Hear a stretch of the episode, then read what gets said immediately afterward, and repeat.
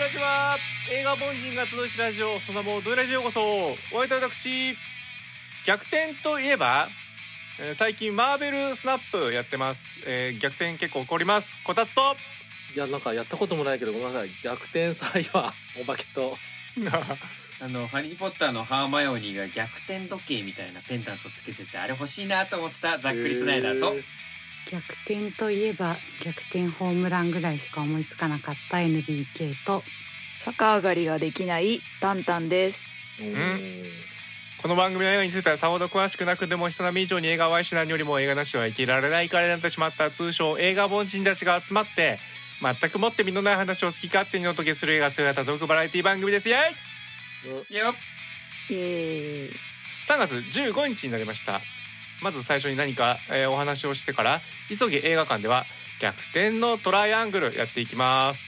それでは参りましょう。第307回。ドイラジー。スタート。スタート。スタート。スタート H&M。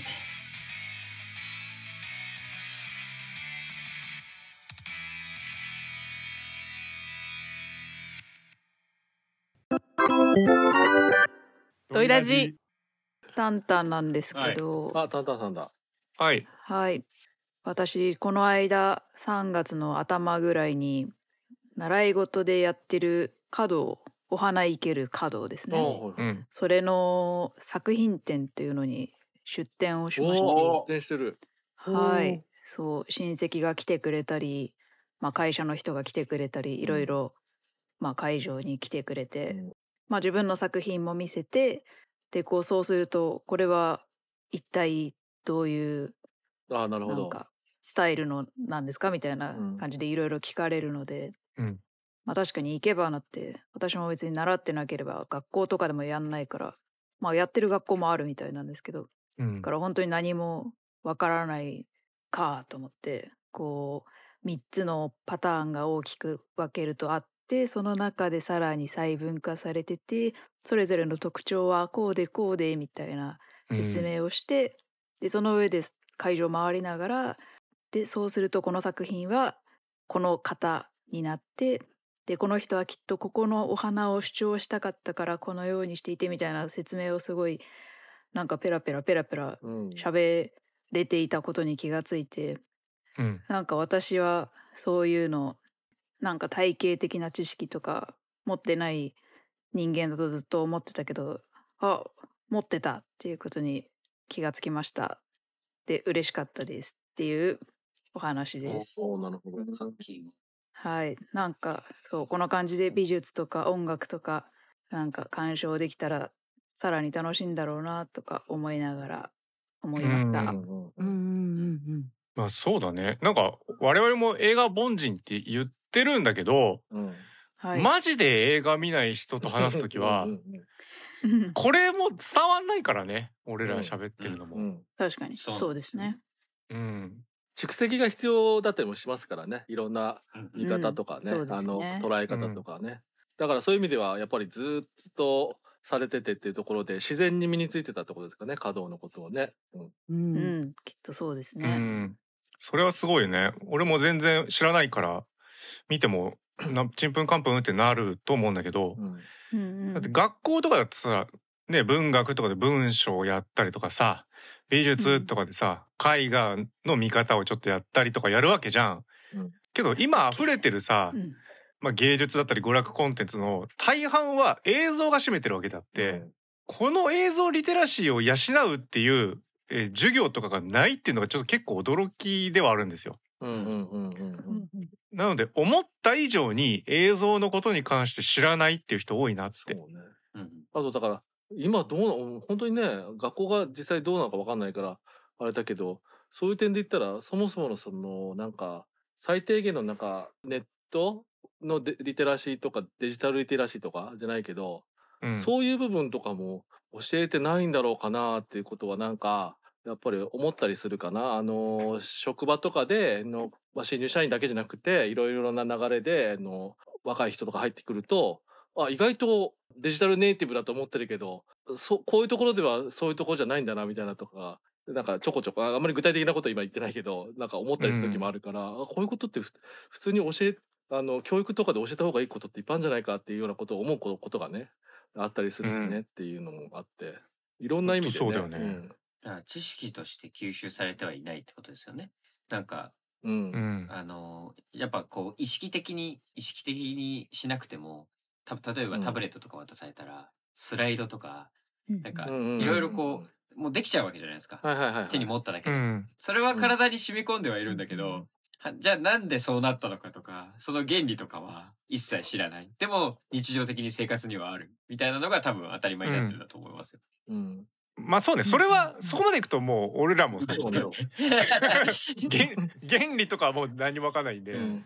そうそうそう。だからしょ省略できるところは全部外部リソースにしていくっていうのは全然ありだと思うんですよ、うん。頭の中の知識も入れとく容量は限界があるわけだから、まあある程度ねあのもうもうこの原理とか考えなくてもとりあえず大丈夫っていうただそれじゃなくて我々こう受け取る上で必要じゃんっていううん。なんかあの映像の理屈みたいのはなんかもうちょっと知れ渡ってた方がいいんじゃないのかなみたいな。うん。うんなんかだそれって陰謀論とかフェイクニュースとかでもそうだけど、うん。あこれこれパッと見てわかんないんだ嘘で嘘とかとかさ。うんうんあこれ誰が撮ったかみたいのすら頭に浮かばないんだみたいなとか。うんまずこの絵が撮れてる状況ってそもそも不自然だけどこれってとかさなんかないんだみたいな感じとか結構驚いたりするんですよね。うん。なんかそういうところでもちょっとこう教育であった方がいいんじゃないって普通に文章とかやるのと同じようにやった方がいいんじゃないのかなってねうん。思いますっていう。まあ、フェイクを流す側はね、あそれいやそれ聞いて思い出したのが何でしたっけ？あの見た後に誰かが感想であのオデッセイ見た後うん。これこれ本当にい撮ったんだ言って撮ったんだってって言ってたっていう。それね。あネタを見てなんか面白いなと思ったんですけど。それはか映像のリテラシーというよりはう宇宙事業の話を追ってるかどうかみたいなそっちの あれですかね。あいや いやでもでも多分映像のリテラシーも入ってくるんだよね。入ってくるのかな？と思って。その映ってるもの自体がリアルに感じるように、えーとうん。撮られているからっていうことで。そうね。でだからそれを逆映ってるものが本物だと。そうそうそう。でそれを逆手に取ってるのがいわゆるフェイクドキュメンタリーモキュメンタリーっていうものジャンルもあるし。うん。で今だとなおさらその人々がもう YouTube なり TikTok なりでたくさんいろいろやっててあの、うん。素人でもう映像を作るってそのフェイクドキュメンタリーの頃と違って編集するものっていうのが当たり前になってきていて、うん。だからなおさら映画的なそのオデッセイの話もちょっとリアリティある話になってきてるのかもしれないっていう。いや本当そうね。だから改めてちゃんと言った方がいいのかなと思って、うんそのアバターウェイオブウォーターとかで はいはい。パンドラに行って撮ってるとか、うんこれは言ったことあるんですけど、うんあれは作り物ですからね。パンドラには行ってないです。そうそうそう。ぐらいのっていうね。ぐらいのっていう、うんそう。うん火星にも行ってないです行ってないです。そうそう。あの見出しとして言ってますみたいなね。あ、そうだからそれってそう見出し問題とか結構大きいよね。なんか本当に。で今見出しだけ読んであの中身のこととか知らずに。勝手にあのその印象だけであの物事を喋ったりしがち問題とこれはもうこの SNS 時代10年ぐらいの話の問題っていうのが大きなところですけど、うんそうね。そうそうそう。そう。だから、とんでもなくありえないものとかじゃないと、ちょっと成立しないのかなって思ってて、うんうん私もあの YouTube の方やらせてもらってるんですうんが、はい、映画は馬が作ったとかね。はいはい言ったなこれそんなわけなこれい。言ってるよこれこれ見出しうん見出しの問題だねさっき言ったの見出しあーいやサムネ騒がれイルるとこだった。そう。そんなことないから嘘だってわかるよねっていう、そまあ、文脈うなんだけどそうそこにリテラシー問題が出てくるってことよね。そうそうそう。もしかしたら本当に、あ馬なんだ作ったの映画ってって、受け取る人いたら、そう。あとは逆にそんなわけないじゃないかって怒る人ね。あ、そうそうそうそう。マジですボタン。ね確かに。そっちのパターン。だからそれは中読めって見る中見ろみたいなところになって、まあそうね。うん、そう。そう。そこはまだあれだけど本当にね。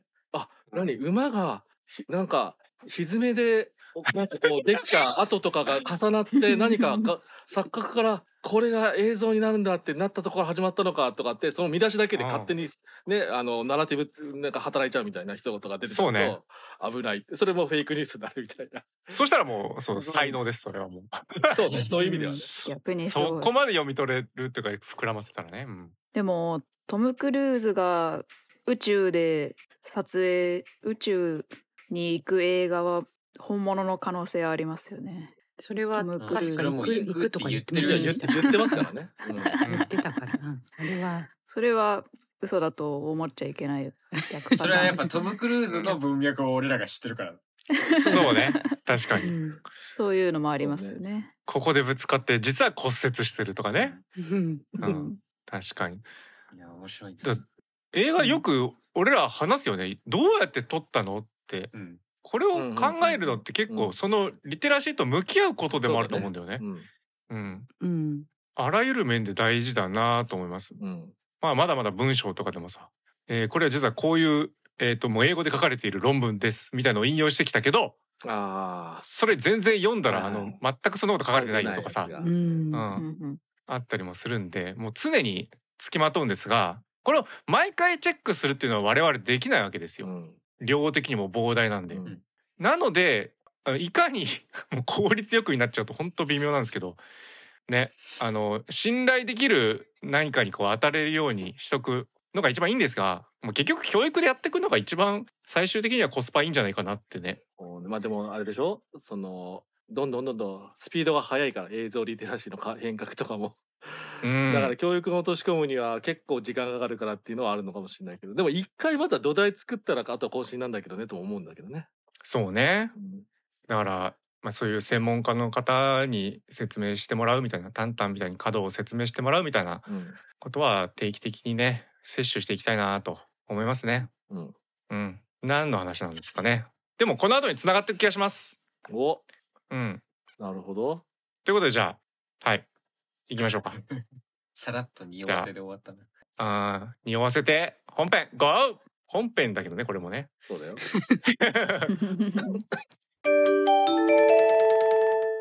トイラジ急げ映画館このコーナーは今劇場で公開されている映画を1本選びその感想を共有したりまだ見ていない人への興味を促したりする全国の映画館応援コーナーですはいということで今回キネマの神様が選んだ作品は逆転のトライアングルです。あらすじお願いします。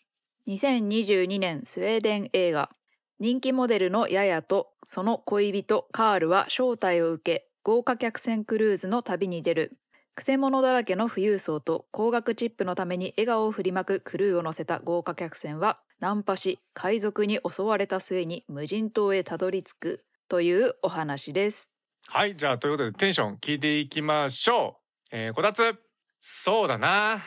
うーん今日はいろいろと言葉を選んでいくことになるんでしょうなっていうほあーちょっと恐怖がね今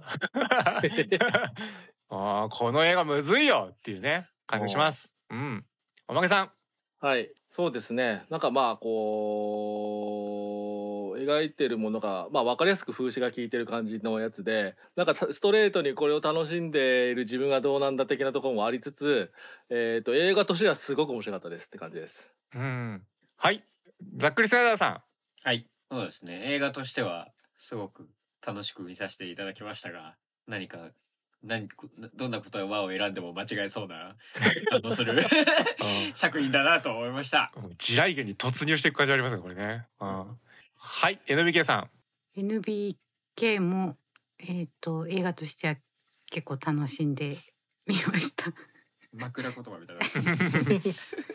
どこがとかっていう説明はちょっと難しいんで、まあ、言葉を選びつつやっていこうと思います。うん。はい、えー、タンタンさん。はい。まあなんか途中ちょっとげんなりしつつも楽しみうん 楽しんだのかなという感じで、まあなんかけ喧嘩が起きないことを祈りたいと思います。うん、さあということで、えー、こちらの作品ですね監督リューベン・オーストルンドさんです。うんまあ、この方は何と言ってもですね、えーフレンチアルプスで起きたこと、うんうん、ザ・スクエア思いやりの世紀、うんうん、まあこういったところで有名でございますね。はい。一応スウェーデンの監督さんですね。はい、スウェーデンの監督さんです。そして、えー脚本もやられておりますキャストハリス・ディキンソンさん、うん。チャールビー・ディーン・クリークさんウディ・ハレルソンビッキー・ベルリンさんドリー・デ・レオンさうん。んうん。などです。はい。なんかいろいろ出てます。ちなみにウディハレルソンはさんつけなかったったけど。ななそのごめんなんだか ソンがさんっぽいからちょっとソンがさんっぽいからちょっとなっちゃいましたウディ・ハレルソンさんも出てますね。うん。はい。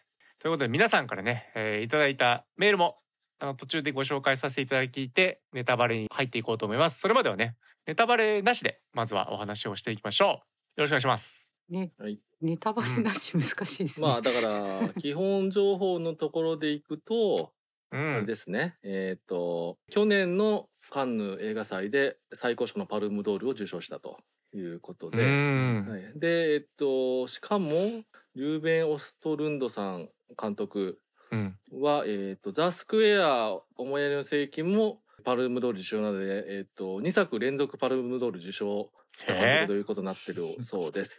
えぐすげえはい。で、えっ、と、あれですね。えー今年の、えー、とアカデミー賞うんにも、えー、と作品賞なども含めてノミネートされているとういうん感じですね。うん一応あの、えーこれ収録しているのがあのアカデミー賞のちょっと前なので結果がちょっとどうなったかわかりませんが、うん。はい。という感じで結果はもう出てると思いますけども。そうね。はい。いろいろな部門でノミネートされているといううん。感じでございます。なんかは取ったね多分ね。なんかは。ね。って感じですね。うん。さああのー皆さんどうぞ。うん。いやちょっと軽いところなんですけど、はい。うん。一応みんなの記憶にも聞いてみたいんですけど一番最初に映画のタイトル日本語のドーンって出てくるじゃないですか最初の方に、逆転のトライアングルうん。のうん。逆の感じなんか払いが逆だったってなんか思った人いませんか？いや逆だったよ。信用の内側。あよかった。逆だったしフォントのもあのうん。何ですか。えっ、とこれ明朝体ですよね。のえっ、とヘリの上、上にこう、うん。ちょんって三角形つくじゃないですか。襟の上にちょんってヘリっていうかなんか線線横線がある時に横線あると右側に三角形つきますね明朝のとまっすぐですけど。習字の時にこうピュッてやるあれを再現してるそうそうそうそれの再現。それが全部左側についてます文字も。逆だけは分かりやすく払いだけ払いがピュって変わってるんですけど、うん。そのフォントの三角形ついてる箇所も左側に全部されてるっていうね、あなんか逆普段転どっちについてるか考えてなかった。今ポスターの写真見たら、新尿の逆は新尿の上が全部反転してるうんうん。感じになってる。うんうんうんうんうん。あそうそう。でで逆点の点の上のところとかそうですね。くうんうん。これ払い逆ですね。点はそうせ横線のとこだけその三角形のところがひ左に来てる。うん、うん。っていう遊びがあります、うんうん。うんうん。うん。えいつもはごめんなさい。ポコってやつがどっちについてるんですか？普通は。こうやって右です。止めなんで右ですね。左から右に横書くので右で止めたからそこ右側がポコッとするじゃないですか。あそうなんだ。止めたあところでポコってなんだ。うん、まあちょっとあなたは左利きなんであそっ全然感覚が分かんなかった。そっかそっかそっかそういうことか。そういうことか。うん。そうなんですね。はい。不便だな。じゃあよかった。記憶違いじゃなくて安心しましたそうね。なのでまあ逆転自体に込められたまあうん。遊びみたいのはめちゃくちゃ全力で向き合ってフォントまで作ってる、うんうん。です。ね。すはいごい。ですよね、あそこを作るの。まあ、ですが全然タイトル現代と違うんで そうですあ。そうですね。俺はまずそもそも逆転が全く合ってねっていう。話だなっていう、まあ逆転のトライアングルっていう言葉もちょっとよくわかんない。まあそれ印象には残るけど。そうね。要は頂点が変わるってことなんでしょうね。そうですね。言いたいのは。うん。そういう話はないんですよね。なんかね、ていうそうね。別にまあだから そういう、あのところで反転することも起こるけど そういうタイトルのために作った映画ではないからねっていう。うん。そうなんですよ。別に。そういうジャンル映画ではそもそもないのでなんだろう構成も全然びっくりするぐらい違うと思いますね。思ってる展開にまずなるのは終盤ですっていう。そうですね。うん。うん、そそれもそうだし私なんか想像してたストーリーとなんか全然違ったからこれは後でうん。後で話そうと思いますけど。うん、まあ私がでも予告はまともに見てなかったから全然知らなかっただけなっていうのもありました、ね。まあ引きのある予告作るんであればここのエピソードになるだろうというのは確かにうん。納得はいくのよね、まあ、しょうがないと思うんですが、ちなみに予告はどこ使ってたんですか？予告はあれですよ。うん。そのなんかヨットがうんどうやら転覆したっぽいのを使って、その後に私がここのキャプテンだうんみたいなうん。ので、おキャプテンのトライアングルドーンはいみたいな。うん。うん。ーうん。あーなるほどなるほど。したらそれジャンル映画だもんね絶対。うん。そうね。確かに。まあそういう部分も含みつつだけどもうそういうのに振り切った映画ではないよっていうねうん、ことではあると。序盤の話で。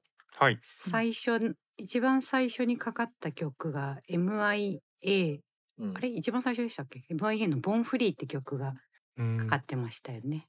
モデルのオーディションのところのあそうですよね。一つ一つ終わった時にあのタイトルの前とかにバーって流れてタイトルにつながるとこだっけ？結構すごい歌詞の曲であのだからもうその時点でもう結構風風刺というかこうなんだ社会風刺みたいなのがある作品なんだなっていう感じはすごいしましうん。うーん。あ音楽でいくとうん。私も一個珍しく気づいたの言っていいですか？うん。あのまあ映画の真ん中ぐらいにはなっちゃうんですけどこう船の中で食事をするシーンがあるじゃないですか。ううん。ん楽しいお食事にになるであろう食事の会場。でキャプテンキャプテンディナーのキャプテンナイトってやつですうん。ね、そうそうそうでそこであのピアノを置いてあってまあでもピアニストがいるわけじゃなくて自動演奏でしたけどうんそこで流れた曲がクロード・ドビュッシーの「月の光」っていう曲で私もすごい好きなんですけどうん。それのそれ聞いてで私も最近クラシック音楽をいろいろかじったりしてるからドビュッシーについて最近知った知識みたいなのがちょうど頭に思い浮かんだんですけど、うん。ドビュッシーの、えー、と交響詩「海」っていうのがあるんですけど、うん。それの楽譜の表紙はなんと葛飾北斎の「富岳36あーへー景神奈川沖波浦」っていうあのまあ有名なあのせはいはいはい。なんか資料集とかに絶対見て載ってるんで見たことある方いると思うんですけどそれなんですね。うん。うん。あなんかちょうどそのキャプテンナイトの時ってちょっと海が荒れてた時間だからあって私は勝手に勝手にそこを結びつけてすごい あーなるほどね。曲は違うけどど作曲者が一緒だからつながったと。そうそうそうそう、はいドビュッシーといえばあれでしょって言って。なるほどねみたいな。ちなみにドビュッシーは作曲家じゃなければ船乗りになりたかったっていうぐらい海が大好きな方だったらしいですよ。だからまああながちドビュッシーを海の上で流すのはまあありですよね。ううん。んまあ逆にとさその月の光って言ってるのも海の上から見てたり反射してるとこ見てるかもしれないっそうですね。ていうねそうそう。まあ月の光自体はすごい静かな曲なんですかね。まあまあ、コンなんかトラストが。ディティール聞けば聞くほど監督嫌いになってきそうだな。あれ？性格が悪い感じがし性格ますよね。は悪いですね完全に悪い完全に完全に悪いでしょ。うん。いいいい悪さしてるけどね。いい悪さしてます。いい悪さしてる。ことやっぱこと映画においてはこういうのが良くなりますよね。そうなんですよ。うん。たださずるいタイプのやつなんだよね。あなたの立場はどこですかがそうね。表明されないタイプの風刺なんでこれはねずりいなって思うんですよ。うん。はい。ね。片鱗が見えてきた。はいまあそれは難しいところですわな。さぞかし楽しいでしょうねっていうね。そうですね。まあ楽しいのか。うん怖い怖い。あそういえばタイトルの話に戻るとフランス語のタイトルはあフランス語のタイトルを英語に訳すと「Without a Filter」ってなんかフィルターなしみたいなタイトルらしいですよフランス語だと。ーまた全然違うの？また全然違うね。違うんだ。そうそうそうそれもなんかあじゃあ英大は英大でいじられてんだ。へーだね。だし現代はここだもんね。うんねあなんだっけスウェーデン語じゃなくてフランス語がフランス語あるんだっていう。うんここもね。おあーちょこっと載ってたのでおおとって。そうねまあ五したカ国合作ということなんでね。うんーああそれでイギリスアメリカフランスギリシャでは入ってるからだ。うん言語もいっぱい出てきて面白かったですよね。うんドイツ語も。うんえー待ってじゃあすごいなあーでもそっかこの作品そっかそっはあのかそっか監督の初めての英語作品って書いてあったんであそっかそっか。じゃああれが現代で正しいんです。そうです。ううん。んだからフランス語が全然変えちゃった。だから逆に言ったらフランスが変えたってあ逆ね。逆か。びっくりすんな、へー。ううん。ん。っていうね。ああそう役者のこと思ったのがうん。あのやや役の人はうこれがん遺作になったらしいです、ね。ね。うん。しかも映画デビュー作っても書いてあった。うん。レビュー作ですチャール・ビ・デ悲ィーンクリックさん？うん。ううん。うん。南アフリカ出身の。遺作？ああそう亡くなったみたいなんです去年。デビュー作。あ主演デビューか。主演デビューうんかつい作。そうですね。うん。マジで？お若い。なんかうん？ああなるほど。そうなんか気づいた方は気づいたかもしれない。お腹に傷あったじゃないですか。はいはいはい、ありましたね。そうそうそれはなんか前に交通事故で多分脾臓を摘出しなきゃいけない状多分そこにへ損傷とかしちゃって。うんで、まあ、摘出した手術の後でで結うん。脾臓って摘出するとこう感染症のリスクがーすごい上がっちゃそうみたいな。そうそう弊害があってで彼女のうん。死因が多分感染系のなんかううん。んそういう合併症みたいなだったと思う。えー、ととごめんなさい。犬猫の口の中に存在する細菌株のサイトファーガを原因とする、うん。えー細菌性の肺血症うん、ああ、うんそうですね。敗血症ってでしたね。そうだから。32歳ですね。うんそう、同い年だ。みたいへえ悲しいですね。いやーそうねやっぱりね臓器は一つ一つが。そうねうんうん。これで結構注目されるから、これから活躍しそうだなと思ってたんですけどうね。ん、本当ですごいいい演技だったし。インパクトがそうね本当に衛生に関してはさ皆さん人間は脆弱なんでねうんうんうん。あのしっかりしっかりやりましょうっていう。うん。うん。ふうに思います。さあそんな悲しいねお知らせもございましたがじゃあ本編に入りますか。はい。はーい。ではメール紹介ざっくりスナイダーさんお願いします。はい。皆さんメールありがとうございます。ありがとうございます、まあはい。紹介します。ラジオネーム IT アンダーバー K さん。放題は逆転です、うん。しかし元のタイトルは悲しみです、うん。えー人間は状況において変わってしまうということを描いた作品ですからそれを観客に分かってもらうために配給会社は書いたのでしょうか。私は逆転とし予告で3幕目の内容を見せたことでこの作品から驚きを感じませんでした。またこれまでの2作品と比べて分かりやすくなったがためにえーゲスさが目立っていたと思います金持ちがゲロにまみれる姿を見て笑う。そんなことが、ひえー批評なんでしょうか？同じ時期に公開されているワース命の値段の設定の方が資本主義の世をどのように生きるべきかを豊かに語っています。残念ながら Not for me だった作品でした。うん。えーラジオネーム、間宮さん。予告から、てっきりもっとわかりやすく、えー痛快下克上な内容かと思いきや、気まずさを煮詰めた感じで最高でした。第一章でしっかり、こいつはめんどくせえやつの話だ、ということを理解し、うん第二章で、因果応報の応酬を存分に堪能し、かっこ従業員全員泳ぎなさいからの、えー食中毒、武器商人の成功話からのテロル。まあ、とにかく汚いけど。うんそこから満を持しての第3章の舞台である無人島では、初日以降は大きないさかいもなく、ゲームに興じたりと、島での生活に慣れ、意外と仲良く過ごしているように見えた中、かっこハンバーガーの次に美味しそうだったタコ。うんゲーム楽しそう。アビゲイルめっちゃ腕時計してんな。つうかカールはやってたんかよ。からの、実は、島の正体が判明してからのラストへの失踪と錯綜。えー鑑賞後、なんかこの感じ知ってるなぁと思い出したのが、うん2022年フランス・ベルギーの映画、えー地下室の変な穴でしたあ、そっちに行くの？笑っていいのかこれ？みたいな全体的な雰囲気。何よりラストの突き放し方が似ていると感じたのかもしれません。想像と解釈と希望、または絶望が見た側に完全に委ねられてしまった。これは、えー感想戦弾むやつ。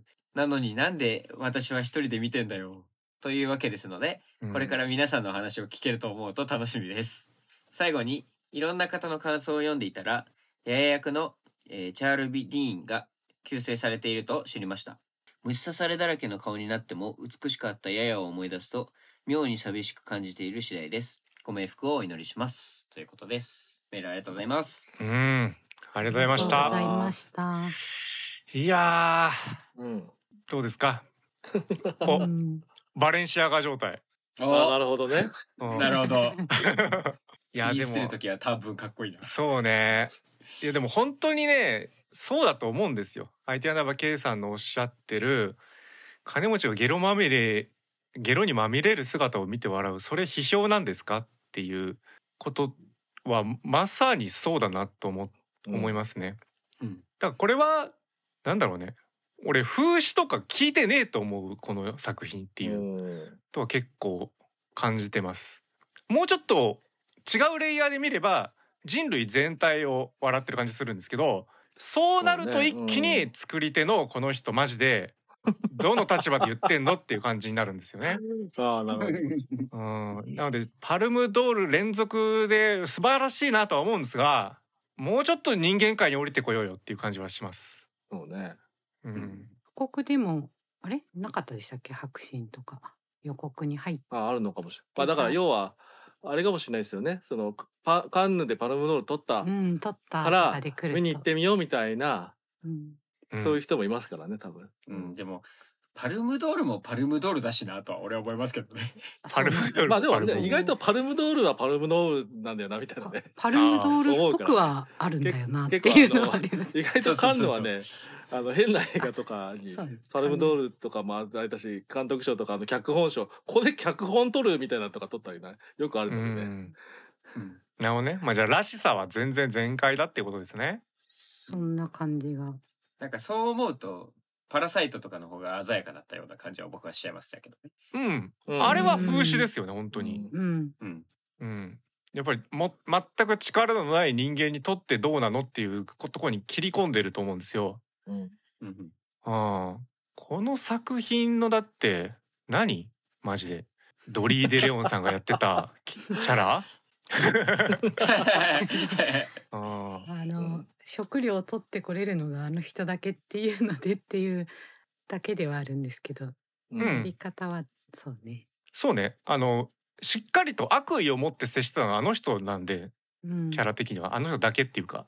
そうね。こ他の人たちはなんかもう、あの逆にあのまあ逆の意味であなんか同じような感じになっちゃったっていうあの最後のねあの、うん。今の上中ではね、うん、その中でこのこの人のえーっとこのアビゲイルか。アビゲイルってキャラクターの、えーとの距離感でえーっと立ち位置が変えられているみたいな感じで。そうねこの。人が動かしてるっていうことではあるっていうね。うん、他の人たちはあのリッチであるがゆえに見えてこなかった無自覚なんですよ、うん。やり方的には。うん。じゃなくてやっぱりあの悪意を持って接するんですよ。その掃除婦の人は、うんうんうんこれが普通に敵だろうって思うんですよね。まあでもあれなのかな。だから逆に言ったら無自覚であったとしても結局は一緒だよみたいなのを表そうとはしてるのかもしれないっていうことなのかな。ううん、そこはもうちょっと断固としてあ戦っていきたいですね。要はその逆転とかつけてしまう放題もまあまあまあ放題はね。ううん。ん、あの多分感覚としてあるんだと思うんですけど、うん。逆転って根本的に何の解決にもなってないんですうよ。ん。いや問題を先延ばしにしてるだけっていうかうん。時間制限がある中では効果的かもしれないけど逆転って何も生み出してないんですよ。支配者が変わるだけですから。そうですね。うん。うん。ってことは逆転っていうものを望まれる瞬時ってことはそもそも問題はそこにないんです。別にあるんですよ。でそれが目的化してる人っていうのは俺はもうそれは敵だと思う。もううん。そんなそんなこと考えてるやつがいるんだったらもうただ社会を乱すものですからこれは排除すべき、うん逆に一人で生き延びてってくださいでもう別れた方がいいっていう。お互いに幸せその方が、まあまあまあ落ち着いてこたつさんよ。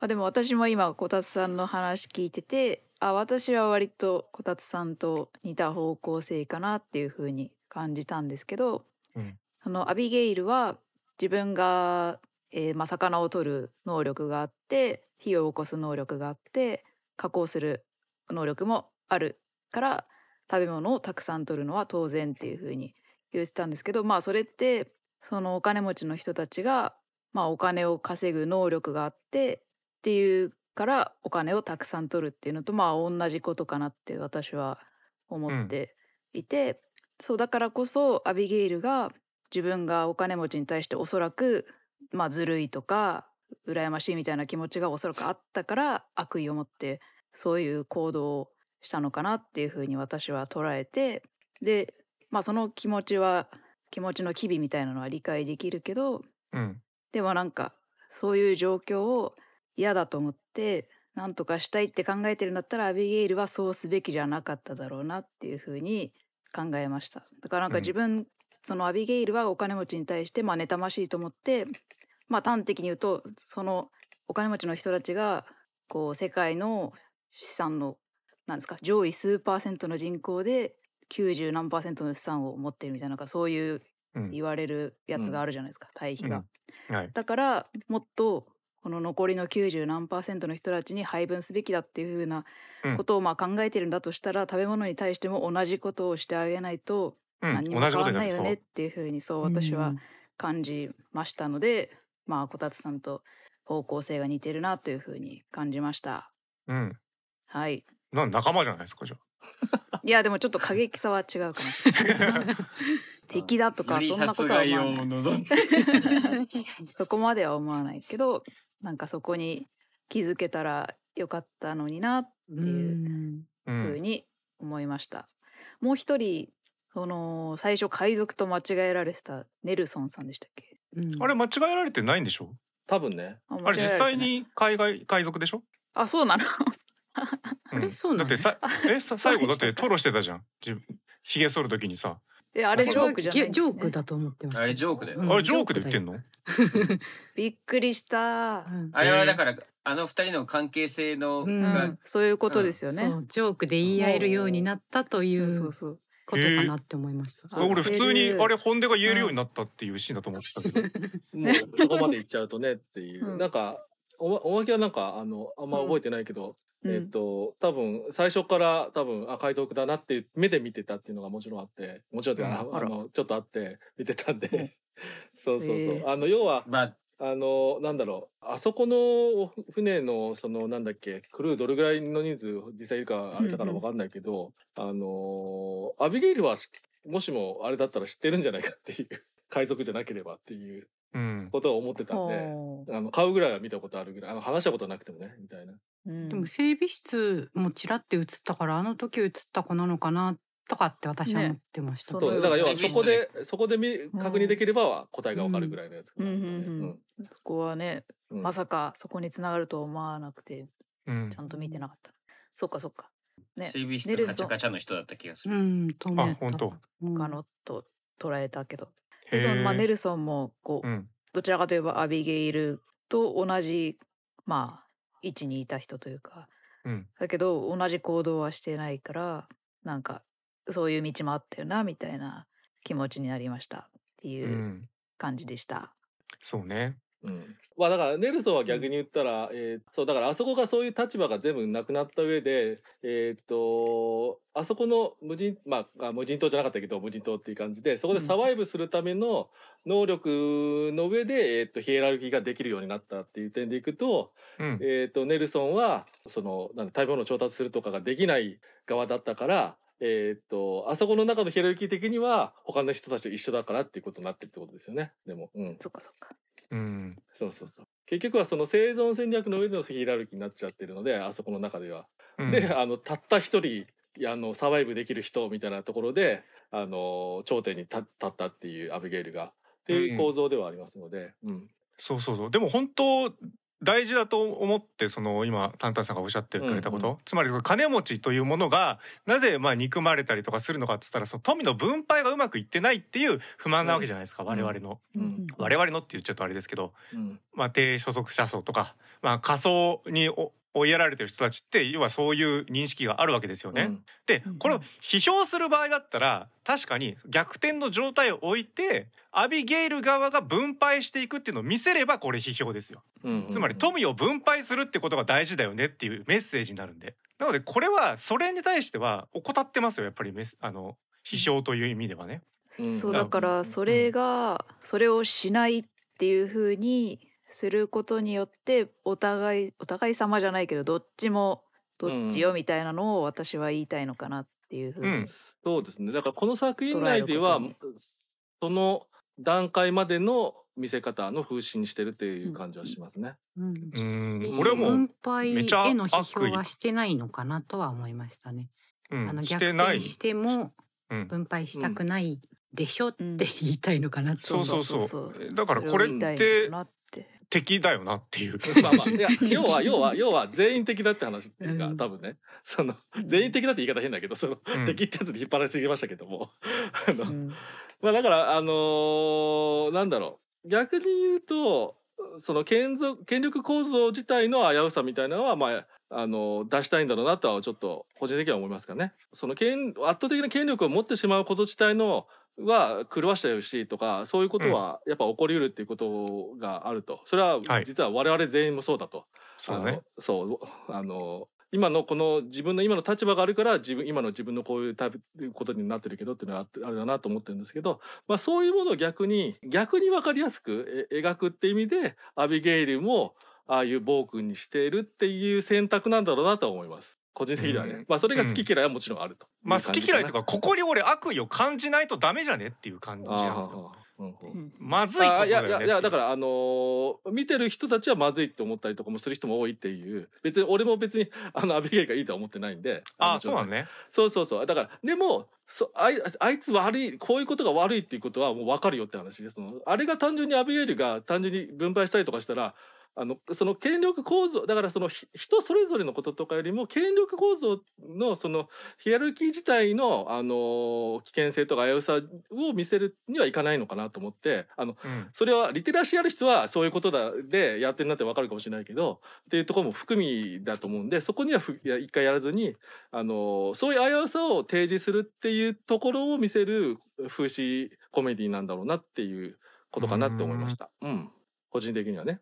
だからあのなんだっけ、えー、とあのアビゲイルの描き方はこの、えー、と作品内ではいいんじゃないかなって個人的には思いますというぐらいです。あのアビゲイルは嫌だけどねあいつはっていう。うんはいまあなんだじゃあそこを一致してるんだったら今日はそんなに喧嘩しなくていいいいかなそうですね。割と あのみんな一致してると思います。うんうんうん方向性としては一緒なそうそうそう感じ。どういう作品を作ったんだっていうところで見るとそういう感じだなって思うぐらいです。キャラクあそうねターそうキャラクター全員 OK とかは思わないしだからうん要はなんならこういう風刺系のコメディだから、こいつら全員ダメじゃね？みたいな。あ視点視点の方があの違う意味ではフェアな感じもするしこの作品内の,、あうん。の立ち位置的にはね、あの実はいろんなひらゆきがか変わったりとかあったりするんだけど、いや一歩引いてみろ。こいつら全然ダメじゃね？でフラットになるみたいなのは一応できてるとは思ってます個人的には。うん、うん。でも俺ちょっと質がやっぱ違うと思っててそこが、あはいはいはいはい。うん、やっぱり本当に悪悪意がある人だから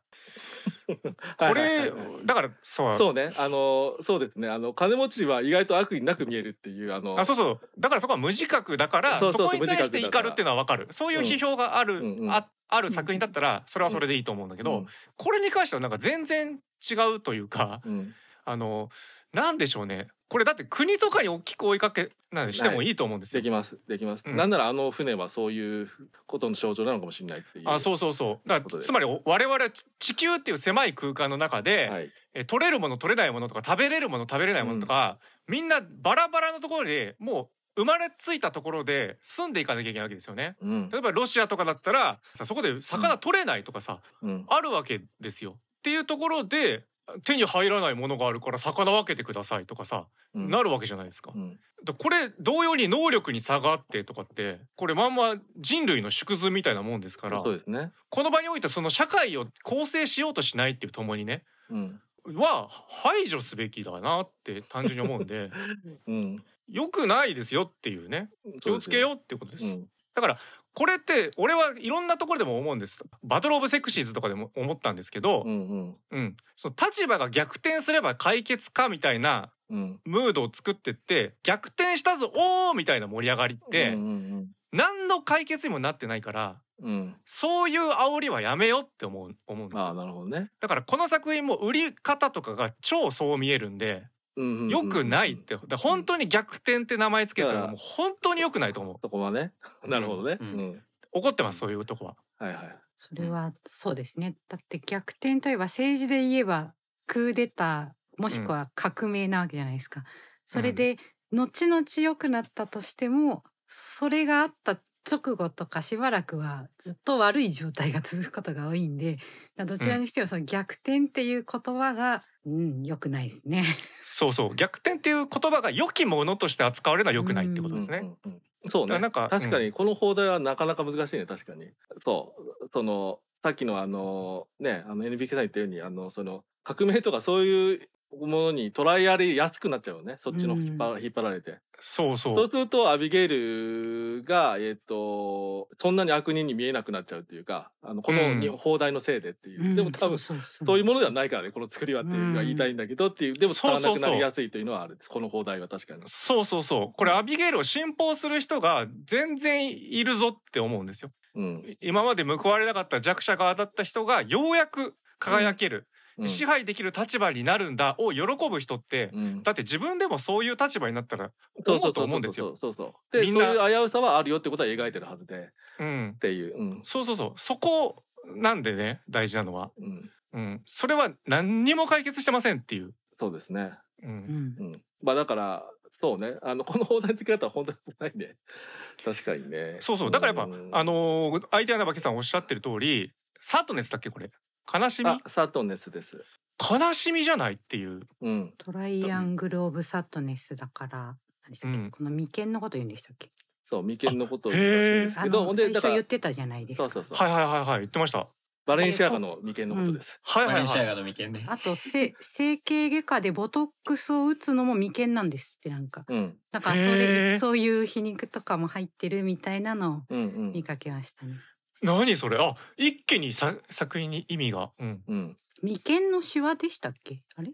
ちょっとそう眉間のシワができる上でのあのここの眉間のところが三角逆三角形的なじゃないけどがあるのかな？うんはああつまりこう眉を潜めるみたいなことと、うんなんだろう？何かが三角関係なんだろうねじゃあ。うんうんうんちょその三角感は。うん。変わるし、うん、そうね。しかも今うん今ふと思ったけど、おっと思ったけど、あのその眉間のことを考えるとその三角形って逆三角形ですよと。はってことはあのど頂点がどこかもう分かんなくなるねその三角形っていう感じもするねっていう。うん、そうなんですよね。あ。うんうん頂点って我々は捉えてるけど。うん。うん。そうね。通常の三角形は底辺下にべちゃーってくっついてる状態を三角形だと思いも、思うもんね。あ全部ね。あうん、でも逆三角形と呼ぶときはさその一番と尖ってるところが真下向くことを言うじゃないですか。あ、うんうん、で伊坂幸太郎の「陽気なギャングが地球を回すの」おう。えー、と帯っていうかなんつうの奥付けじゃなくてこう手前一番最初に書いてあるやつがですねうん、なぜこの銀行強盗は4人いるのかっていう話をするんですよ。でその時に説明してる 3, 3人だと実はバランスが悪いって言うんです。うん、うん、これはあの伊坂ロジックなんであれなんですけどはいはいはい。本当は三角形ってバランスはいいんですが、逆三角形になったら突然バタンと倒れてしまうと、うん、まあ、権力構造が違う。だから我々は4人いるんです。四角形一番安定しますねっていうへりくつ導入なんですけど、うんうんうんでもまさにそういう感じだなって俺は今思いましたね。うんうんうん。あ。うん、あれこの監督の前の作品のタイトル何でしたっけ？おうそうウェアですね、お。思いやりの。スクエアじゃあ次は あ。二つのなんかなんだな。線分ですか？最後点になる。線分 AB 点とかになってくんですか？でさらにさらに進んでもう点になるドットになると。点はどうしたらいいんだろうね。そうね。虚無。確かに。虚無。ああなるほど。まあいろんな意味は込めてそうですよね。そうね。まあそうね。うん。う。んそうねだからやっぱりいじんない方がいいなこれはな本当にうんそうね。う。うんんそんなこと絶対思わないもんその眉間のあれが実はタイトルになってたんだなんて全く気づけない 確かインタビューでね見た気がする監督への。うんうん。配給会社もね、会社ですからね。まあね、その 日本語としてのあの引きのある そうねあの映画内容だけじゃなくてもう言葉だけの引きがあるとこからいかなきゃっていうこのやっぱ見出し問題がね。悲しそうわかりやみのすい見出し問題が。俺も悲しみのね眉間とかだと全然来ないだろうし。確かにね、う うんん、悲しみですねで結局売れることが目的ですからそうね。ちょっと待って、そしたらこの映画の内容からしたら本当にそのタイトル的なこと悲しすぎるんだけど。そうだうねん。結局資本主義社会に社会に参画せざるを得ないという話いそうね。そうです眉間にしわ寄っちゃう。これをつけてる人たちはみんなバレンシアガの顔してますからね。かっこいいでしょってやつ H&M 行かないってこと？うん。うん逆に怖いですけどね H&M の顔でやられてたら。いやーでもどっちもさ A ちゃんどっちも資本主義と権下ですけどねそうあですそうだね。そう。別にそこも逆転では。ない難しいなだからまあまあ結局我々が多分生きてる間はこの構造自体変わらないだろうから、そうね。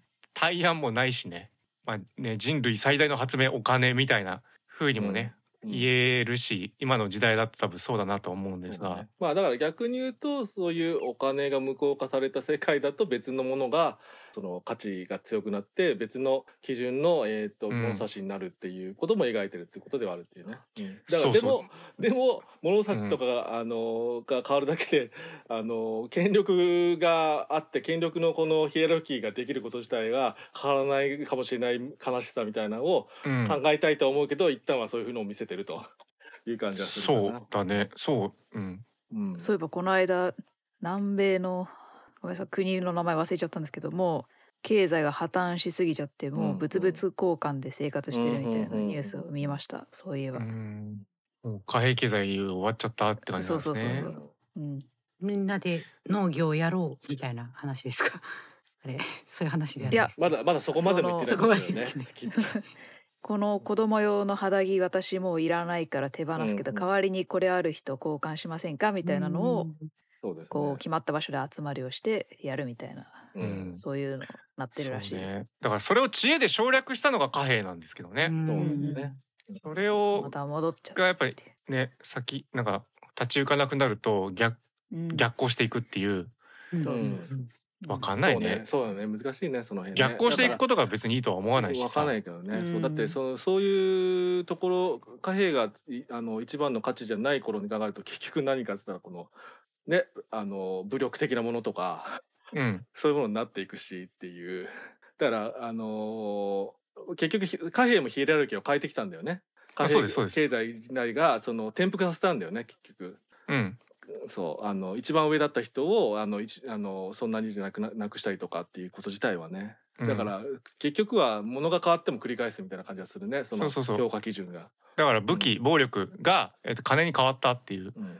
ら結局金がもう暴力的であり武器なんだっていうことに結局なっちゃってるだけっていうね。でね。で人が変わっただけだと。まあ下にいた人が上がったかもしれないけれども、だから何らかの評価軸みたいのが複数あって複数の権力が分そ散するように社会を作れるのが一番一番というか現状良さそうっていう感じはするけどもね。うん。今はね。三権分立すごいっていうことなんですけども、うん。うん、トライアングル。だかトライアンらあの中でね生き生き残ったメンバーの中にだからもう一人同じようなあの魚取れたりできる人がいるとまた違う物語になるというかうん。今度今度は派そうですね。閥とか、あの二つの国みたいになりそうだしみたいな。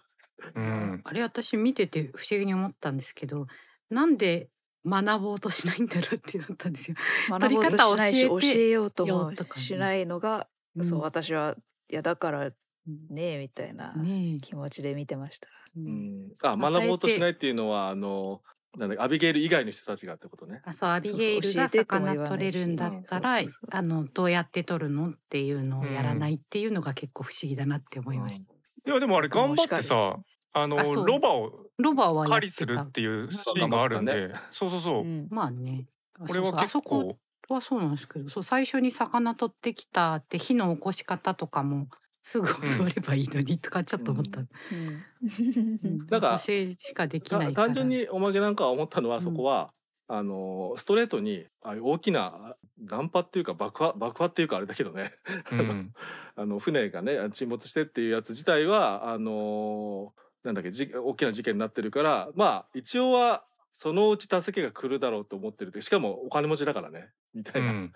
ぐらいで見てましたね。だから言今今しのぐために別に自分たちは働くてもあこの人がに従っとけば別にいいや みたいな、なるほど。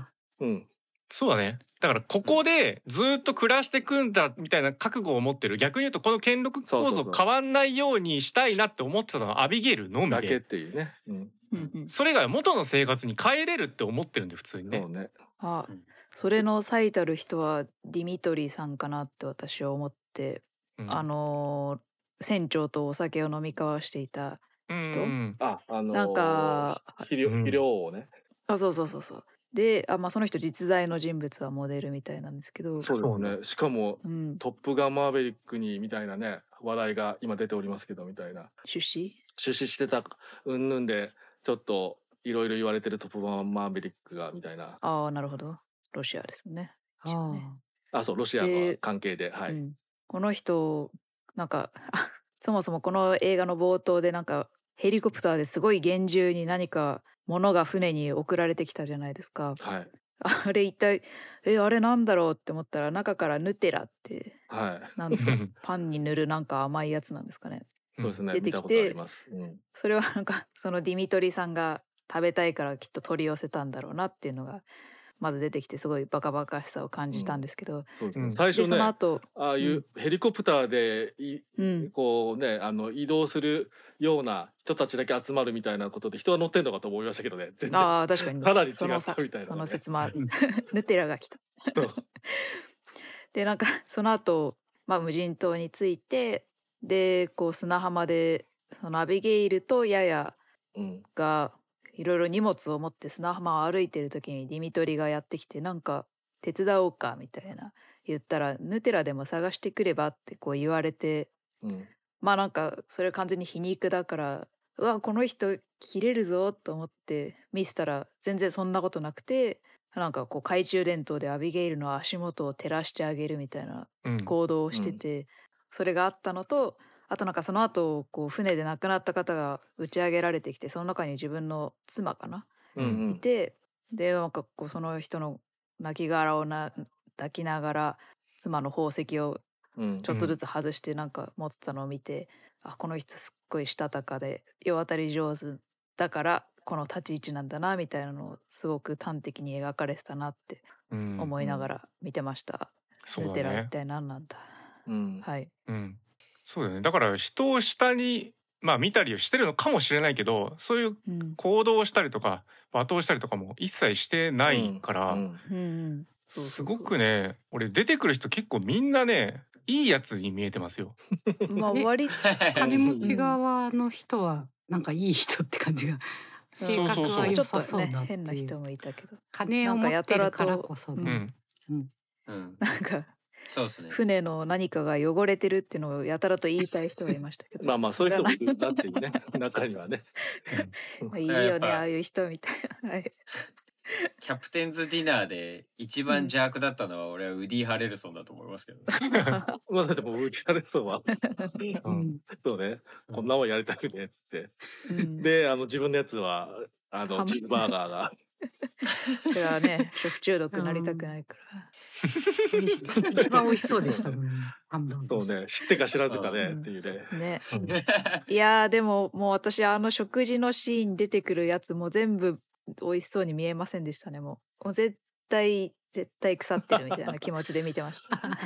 ね借り出されちゃったからね 腐っても知らないよって言いながら借り出されちゃったからあのうんすウォータースなんかもう恐ろしくてそうそうそうそうそう。いやいやいやいやいやもう絶対夏でしょみたいな感じみたいなね。いやーそうねうん。確かにたださもうそこもさあの金持ち側はさやっぱ無邪気無自覚なんでさそうそうそうう。ん要は自分がリッチな立場にいるっていうのは、まあ、これはまあ恵まれてたから逆にこうあの恵まれてない人の気持ちが分かんないですと。うん。だけどなんかしてあげたいというか、はいはいはい。嫌なおせっかいですね。そうですね。だかがら働くと。ね。そうね。最初の方からこの一番最初のね、えっと男性モデルのあの、うん。集めてとかあとあのややのあのファッションショーとかもあれですけどなんかあのあのそういうものをねこうか掲げるみたいなね金持ちとかあのファッションブランドがみたいなうん。ね。平等だとか そういうのをうん。っていうので入れてますからねっていう、うん、でもシンプルに思ったんですよねあの人もねっていう本当に。うん。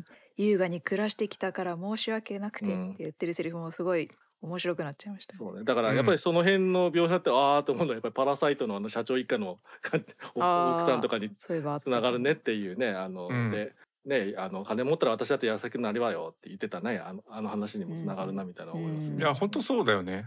そうですね。うん。だからまあおせっ本当におせっかいでもうこっちからしたらもうおいってなるんだけど、うん。自分にできることはないのかを模索してるんですよね。うん。要は。うん。そうですね。だからお金持ちになれるんですよね。そうそう。ある程度で自分が楽しみたい道楽のために泳がせてるとかじゃないんで、うん、そうですね。うん。あれがもうそういう目的だったら嫌なやつですよ本当に。うん、あなたたちが泳いでるところを私に見せてちょうだいっていう、うん、うん、それで私は楽しいからとかいうやつだったらもうぬっ殺した方がいいと思うんですけども、予告ただあれだとそっですよね。ちに見えましたね。予告だあとなるほどね。うんあの私の命令だから命令で泳げって言ってやらせてるんだまあそうね。と思ったそこは一応言ってましたからね、ううん。ん、うん、ただ目的じゃないんですよねそれはね、あなたにも休暇をとかさあなたにもいい体験していただきたいっそていうことだったんですよね。うん、なのであれ分配なんですよあの人なりの、ああね、うんそうですよね、うんうんそこを見てる私たちはそう思えるけど多分なんかお客さんがそう言ってるからやるよみたいなのをみんなに船のクルーにうん。触れ回っているのは、こう公電というか間接的に伝わってるから他のうん。クルーの人たちは、まあ完全に命令みたいな感じで娯楽金持ちの娯楽としてやらされるみたいな風に思っちゃうんだろうなっていう、そうね。感じですよね。まああとだから直接言われた方も結局はあの 命令だとは感じていますというまあまあね。その人がどうかは別だけど結局は逆に言ったらそういうあれかもしれないっていうことですよね。その金持ちとか上開き上ない人たちがなんかナチュラルにいろいろやること自体がいや思ってるって言うけど全部命令なんですけどみたいなうん。うんことも描いてると。うん。黙ってチップくれよっていう話ですよね。そうね。ーたちからしたら。だこれはまあまた別問題なんでね。難しいんですまが、あそうでん、でもそこに怒ったり批判してる映画じゃないんで、うん。まあだから表してるだけなんでね一旦ね。う。ん、そうそうそう。そうはい。だから総じて人間って滑稽ですよねっていうのをうん、いろんなパターンで見せるんですよとりあえず。うん、う、ん、うん、だからこれはフレンチアルプスからも多分そうだと思うんですね、うんうん。うん。とんでもない。もう雪崩来るぞって時にどういう人間あの行動を取りますかっていうところで「あーあんた逃げちゃった」みたいので人間ってなんて滑稽なんでしょうみたいなうんのをもう連続していろんな場面で見せていくみたいなね、うん。うん、おごるおごらない論争したりとかさ。そうね。あれもすごい面白かったな。そうね。うん。だからあうん。のなんなんていうかオストローノ監督は結構あのああいう系の奇抜さ演出をず結構長けてる人とも見えますよね。そうね。うんうん。うん、あでもちなみにああいうのは結構あの、えー、と監督のあの実体験から来てるっぽいですかね。そのまま描いてるんじゃないけど、うん今の奥さんとの。うん。間宮さんが第一章でしっかりこいつは面倒くせえやつの話だって 言ってるんで本当もうそれがうん結構長かったですよねあのおごるおごらないのところ。うんそうですね。何を何をそんなにみたいな、そうね でもでそれがそれが売りの監督でもあるっていうこの、はなるほど、いあこれは完全に俺の個人的な感想にうん。感想というかうん考えになっちゃいますけど、うん。俺は逆に言うそうとあの手の話がちゃんと向き合えない人間とは関わってはいけないと思ってるので。うん。カールが言ったことをうん。あのなんとなくこうまとめ丸め込んでうん。そのままなあなあで進めようとするあのくだりはうん。マジで俺は腹が立ってますね普通に。あの日常的にどんな人間関係にも結構おこ起きうるうん事象なのであれ。うんうん。だからもうどオープニングから本当に嫌な監督だなと思っても 最初から見てたんで。まあまあまあうんそうだね確かに、ね。うん。だから個別で見るとやっぱりなんかいろいろ嫌だなと思うんですけどこれやっぱこのカップルで見ると最終的にやや側が全て白状するじゃないですかうん。私は人の心を操るのがうん。に長けてて、うん。うん。えそういう目的ですっていう。で普通だったらそこで関係を解消するんですよ。まあまあ。そういうことだったんだ。じゃあちょっともうこれでおお別れにしようかとかにならずカール側が、じゃあ俺が惚れさせてやるわみたいなことを言うんで うん。これ完全に関係としてあの成立しちゃってるんですよね。そうね。需要と供給うん。マッチングしちゃってるんでうん。もうまあもうこの時点で他者がどうこう言う関係じゃなくなっちゃうっていう。そうだね。うんうんうん。このでもこうなった瞬間になんかね一気にねややとかが好きになりましたよ。ああ言うんだっていう。うん。うん。ね私でもなんか結い局やそれは思った。うん。ややはカールのこと結構好きなんじゃないのかなみたいな気持ちで私は見ちゃったんですけど。なんかね嫉妬してました島島まで行った。そうそうそう 最終的にはね。うん。なるほどね、よかったねと思ったけど、うん、でもうん。カールはどうかなって思っちゃったけど、うん、カールはどうかなと思いますね。うん、二人のお話なんでね。まあだからここもやっぱりあのやっぱり権力高い方が丸め込めるよっていう話でもあるしっていうそれが、えーカールとヤヤの場合はヤヤの方が売れてるしというところとうん金稼いでるからって、まあだからあれ俺き昨日おそっちが出せって言ったみたいな なるっていうのを なんかっていうのをねまあそこが面白いギャギャグというかあのあのねあの気まずさの表現になってはいるんですけどっていう。うん。だからそこは面白いみたいですね。なんかファッション業界、ファッションモデル業界は他の業界と違って、女性の方が。そうそううん。女性の方が圧倒的に稼げ稼ぐね全のが然知違うとらなかった。全然違うらしいね。そうですね。男性モデルは全然トップでもそんな稼げないみたいな。うん。あなるほどみたいな。知らなかった、うん。なんか最初カールの具どころはモデルじゃなくてなんか車のメカニック技術技術者みたいななんか予定で、うん。で。カール役の人はだから専門用語とか、よしとってオーディション勝ち取ったから勉強していくぞって言って言ったらなんかモデル役に変わってたみたいなエピソードが。で そうそう。でもまあこの2人のねエピソードを入れるんだったら2人ともモデルの方が確かに分かりやすいよな、いい変更ですよね。うん。そうね。そそのまんま財力をまず比較しやすいしねう。うんん、だからあれなのは設定としてもともとはそそういうメカニックからモデルになった人みたいな部分を含まれてんだっけな？だから結局はあの出してないけどみたいな。うんなん何の意味もないけれど覚えたことで。だか らでもなんかあのウィキだとうん、なんかカンヌで上映されたものが俺らが劇場で見たものと違うらしくておお。何が違うんだろなんか3しシーンぐらい俺らが見てるやつはプラスされてるらしいんですよ。う。おー。そうなんどれかな。だから何が足されたのかがちょっと気になる。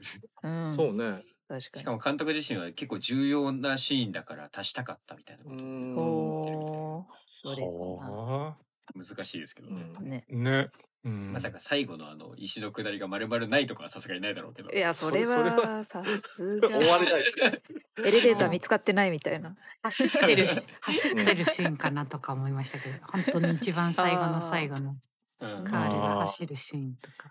まあなくても成立するようね、んそうですねうんなんでい走ってやでもるのかです寝てないとかわからない。やっぱカール最後がなってくんない走ってくんないとどう終わるかわかんないからな。う。うんいやまあ終わりっぽいし。うん。で走ってもカールが走ることによってうんオープンエンドになるっていうことにはしてるから。あの。そうですね、うん。まあでもアアビゲイルのプルプル震えた手でもいいんじゃないですか、うん。ううんん、あれでも結構終わってる感はああったけどね、あれあれでも私、うんあの走ってるシーンでどっちかみんな分かったんですか？私走ってるシーンも置いてかれたらから走ってるだけなのかそれともうん被害に遭ったっていうのに気づいたから走ってるのかとかって。いやどいやお多分決めてないんだと思う。決めてないね。決めてないですか。てそうですあのね提示はしないですね。だだからうんどう取るかはうんうん。あなた次第ですみたいなことになっております。そうそうそう。だからそれそのオープンの仕方っていうのはまああのうん。石を、プルプルでも。そうそうプルプル投げる投げ、ぶつけるぶつけないの下りで終わ,、うん。終わってるとか同じじゃないですかあとは、うん。うんだからオープンした方向性の分岐が別にないんでそうです、うん。別に最後走っていくのいらないんじゃないかなって俺は思っちゃったけあどまあだから軸としてカールの軸で始まって終わるっていうところもあるうん。そうだね。そそんぐらいかもしれないね、そう。だから結局ほうんらさっき言ったあの惚れさせてやるぜってあのなんかいいのか悪いかわかんないけど惚れさせたりもしてるっていうなんかねこのうん。こういうなだからじその軸実はずっとあるっていう一番軸はあのこのカールのとヤヤのこの関係のあ軸だけがあるっていうことではあるので、うん。うん。うんまあ、だから最初にカールヤヤっていうパートで始まるみたいなのもあるのかな、うんみたいな、うん変なカップルだなここね、そうね。うん。でななんならね結局カールの方はねあのアビゲイルにももう気持ちいってるみたいな風にもなってきてるしという。まあこの気持ちというかあれだよね生存戦略的にってことだよね、うん。要はね。まあそうね。うん。天秤にかけて得なのはどっちだよねもうこれは。うん。プレッツェル食べれるし。そう。だしこれはねやっぱややとしてはあのややとしてはとかややが最初にそういう提示をしちゃったわけだよね。うん自分はいつかセレブの、えーちょっとあの奥さんになるんですよ。はい。トロフィーワイフだから言ってましたね。ん。そうそうそうそう、私にとってあなたはそういうもんですよだから私の行為をいろいろとあの許してねっていう交渉をまず先にしちゃってるんで、うん。これをね逆になった場合もね言えないわけですよね。同じなんでね だから要だからはあの最終的にはトロフィーワイフまあワイフって言うとあれですけどまあ今そのまま使いますけど、トロフィーワイフになったのはお前だみたいなあの カールだっていうね。そうそうそうそうカール側になって、うん、うん。でカールがでこっちの方がセレブだからって思ったとしてもその選択肢を与えたのはややですよっていう。うん。多分そんなこと言わなかったらおそらく考えもしなかったことなんだよね。好きですあ好きですはーいだったらこれ成立してるから利用されてるかもしれないっていう選択肢が出ちゃった状態だから、そうあじゃあ俺も利用していいんだ。うん。バパワーバランス的に均衡を保つためにはやっていいんだって、そうね。元カノもなんかなんかね。もう利用し合ってる感じも出てるしねっていうね。うん。あの、うん。最初のモデル同士としてのあれもね、うん、まあそうかもね。そう。ちょっとうん。だから好きとか言うのはだから結局その好き云々ってどうなんあの本当のところどういうところでっていうしかも結うん。局そういう気持ちってある種の状況とか環境によっての思い込みなのかもしれないみたいなことかもしれないっていうことも入ってる。だから別に好きは好きなのかもしれないみたいな。その生存戦略の中で好きって生まれるものかもしれないしそもそもは我々自体もねみたいな。うん、だからまあどうでもいいことですよそんな。好きとかなんとか、うん、ナイス急に突き放す。急にバレンシアガになっちゃった。H&M であ、まあ、そうね。これちょっと使えそうだね。あ、今バレシアガーな感じですね、みたいな。ああなるほど。だからちょっと知ってたらな和みそうです。そうね。うん、あごめん。確かに。眉間ごめんねっていう。揉みほぐしてね。あなっちゃった。H&M で行くね。失礼だけどね H&M で H&M H&M とバレンシアガに失礼ですけどね。どっちもどっちにも失礼失礼あでもそれそれはだからいややってたのはこれ違うからこの映画だからっていうね。映画のそうせいです。。ね。そう、映画を、そこれ免罪符。だから それを発行してくれたってことかもね、うん、これでみんな使ってねっていう。さっき逆転で怒ってた人の人発言とは思えない。あ う。まあまあ。H&M ってどこの会社でしたっけ？あ、そっか。ええっと、スウアメェあれリカじゃないの？違うスウェーデンアメリカなんだっけスウェーデンなのスイス？あ、スウェーデン？スイスだ。あれ H&M はうんスウェーデンのアパレルメーカあスウェーデンじーゃん。H&M じゃあスウェーデンじゃん。合ってた。スウェーデンだ最初に最初に言ったままにすればよかっ日本って意外にスウェーデン結構あれですゆかりあります？ゆかりあるというか。うん。うんスウェーデンが結構す H&M ごい来たりとか IKEA で家具買ったりとか。うん。そうたねバレンシアガは？あれ IKEA ってノルウェーじゃないっけ？アガは、あノルウェーか。わかんない。バレンシアガ。フィンランドかな？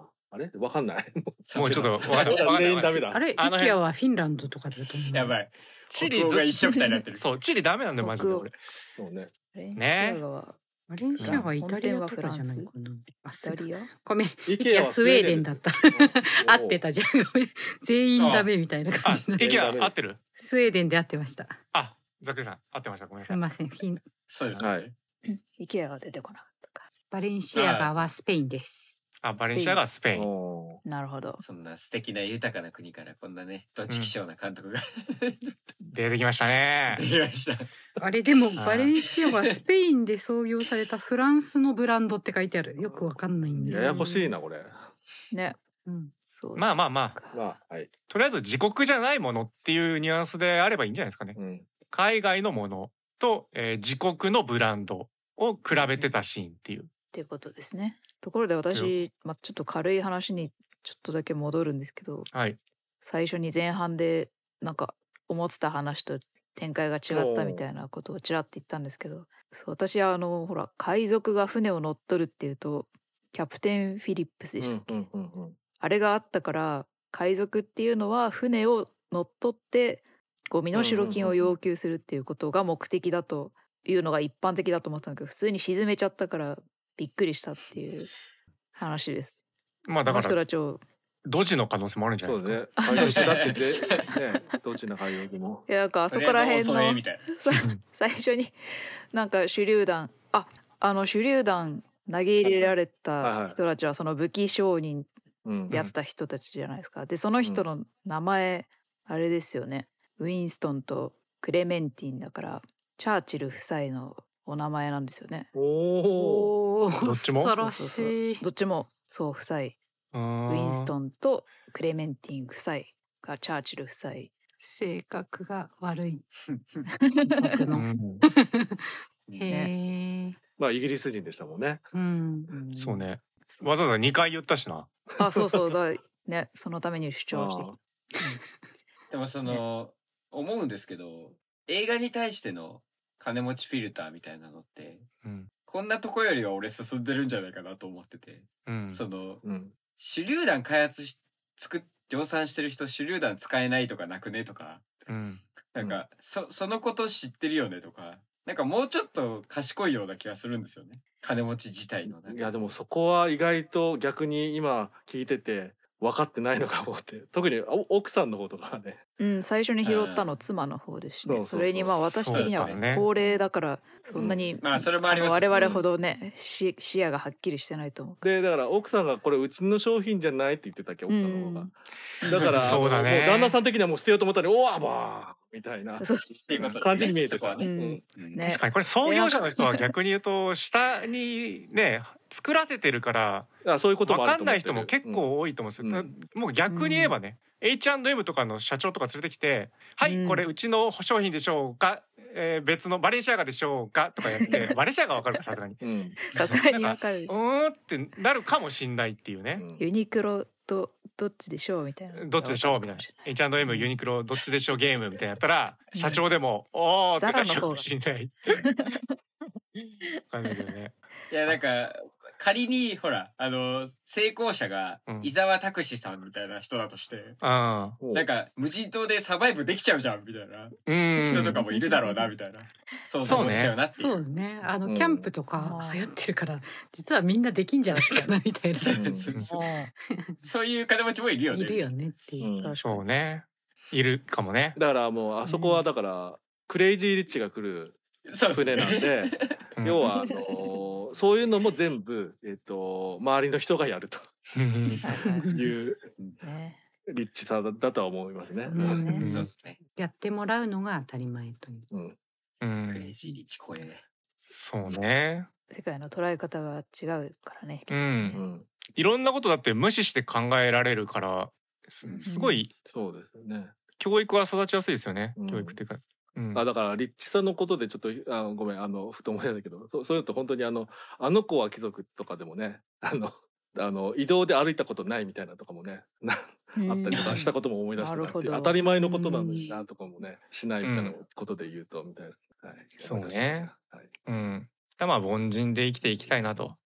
そうですね。あ歩かないのはちょっと健康に悪そうだうん。って思っちゃう名前で思い出しましたけど、アビゲイルっていう名前で、あのタコをつか掴んでた瞬間にあの FGO にアビゲイルってキャラクターがいいるんですよ。でそのアビゲイルってキャラクターがあのタタコを背負ってるみたいなタコで攻撃するみたいな技を持ってな。て。まあ、それはクトゥルフ神話とのあれなんですけどそのアビゲイルはアビゲイル・ウィリアムズっていうあの実在の人物のモデルなんですけど、このアビゲイル・ウィルウィリアムズはあの初めて魔女裁判で告発した少女の名前がアビゲイル・ウィリアムズなんですけどなんかそこから取ってるかどうかは全然わからないけどそれ連想してすごい邪悪って思いましたね。初めて告発うん。したから、その子が告発したことによってまあ何十人と何百人とうんうんうん。処刑とか犠牲者が出てるっていううんのをすごい思い出しちゃってなんかすごい邪悪さが余計感じてしまいましたね。そうね。まあだとしたら無神経な名付け方になっちゃいますもんね結構ね。うん。はい。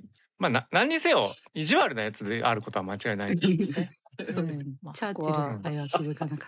そうねうん。オストルンド監督がそうね。まあただね困ったことに嫌いかどうかって言われると嫌いではないっていううね。ん、うんそうなんですよね。ここが難しいところなんですよね。映画撮るのうまいこうやこうやって喋れる機会もセットであれば私も楽しめるかな。これをただ見て終わりだとちょっと悲しすぎる感じになっちゃうかな私は。うんうんそうですね。だからこの監督の作品は全部あの語るメインで今後はあうのタンタンさん付き合ってった方がいいと思いますね。語る人いなかったら見ない方がいいなっていう。予定なければ見なそうい。これまでのも これまでのも完全にそうなんで。うん、なるほど。そうねでもなんか語ることによって結局リューベン・オストルンドの手のひらの感じもあるんですよね。そうでもそれはなんかそれはこういう表現をしてるからいろいろ思うってだけであって全ての表現者が一緒だからなっていう。あでもアプローチが違うじゃないですか。そうそうだからそのアプローチの問題だけであってあのうん。手のひらはねっていうね。だからさこのメニューどうですかっていう感じじゃないじゃないですかね、うん。そういうなんかあのし謙虚さがないっていうね、うん。うん、ところはちょっと結局それも形を変えたねあの暴力とかになっていきますからまあそんなことはいいんです。おしまいです。ということで、えー逆転のトライアングルありがとうございましたでは次の作品決めていきましょう話題作新仮面ライダーですそしてこたつはウィニー日本の映画ですおまけさんはい、えっ、と、おまけは、えっ、と、アカデミー賞にもね、ちょっと絡んでたアニメーションで、長靴を履いた猫と9つの命です。うんうん。はい、タンタンさん。はい。シャシャザーム。神々の怒り入れます。シャザーム。ざっくりスナイダーさん。はい。浅野イニオ原作のレイラクです。これもなんか嫌な感じしますね。浅野さんもね、うん。うん。癖になります。はい。NBK さザ・サン息子でん。はい。そしてガワラさんが新仮面ライダーです。では、ルーレット回していきましょう。はい。2番、ウィニーうん。うん。ということで、うんえーウィニー、皆さん、見ていきましょう。感想お待ちしております。では、エンディングいきます。そろそろお別れの時間となりました。告知お願いします。はい私タンタンがスタッフをしている映画ファンの集いのお知らせです現在リアルイベントはお休み中ですがオンラインで映画ファンの集いを開催しています次回の開催日は3月の26日日曜日18時夕方の6時からです、えーアカデミー賞授賞式の話なんかもできるかと思いますのでぜひチェックしてみてください。チケットは無料です。各コーナーへの投稿はもちろん映画にまつわることならどんなメールでもお待ちしておりますのでじゃんじゃん送ってきてください。次回のミニオ大トークでは第95回アカデミー賞新作映画の感想を語り合う急げ映画館ではウィニーを扱います。リスナーの方から旧作映画をおすすめしてもらう暗い映画愛ではネットフリックスなどで配信されているゲームを鑑賞していきます。ドイラジは YouTube、ポッドキャスト、ブログなどで配信中。ポッドキャストは iTunes、Google ポッドキャスト、Spotify がお選びいただけますので見つけたらぜひ登録や高評価などお願いします。メールの宛先は映画 .fan.radio.gmail.com ですツイッターのダイレクトメッセージでも受け付けておりますアカウント名はアットマーク映画アンダーバーファンアンダーバーラジオです皆さんの感想などお待ちしておりますはい、ハッシュタグドラジひらがなでつぶやいていきますと感想を拾いますのでぜひご利用ください。はい、えー次回締め切り3月の24日土曜フェバリットシングスおまけさんが何かお話ししてそして、ねえー、と必見配信オリジナルではアルゼンチン1985歴史を変えた裁判やってきます。それでは皆様今週もキネマの神様のご加護ありますようにということでまた来週にお会いしましょう。お相手は私こたつと。おまけと、ざっくりバレンシア・スナイダーと。N&K、NBK と。言えなかった面白い。タンタンでした。またねー。またね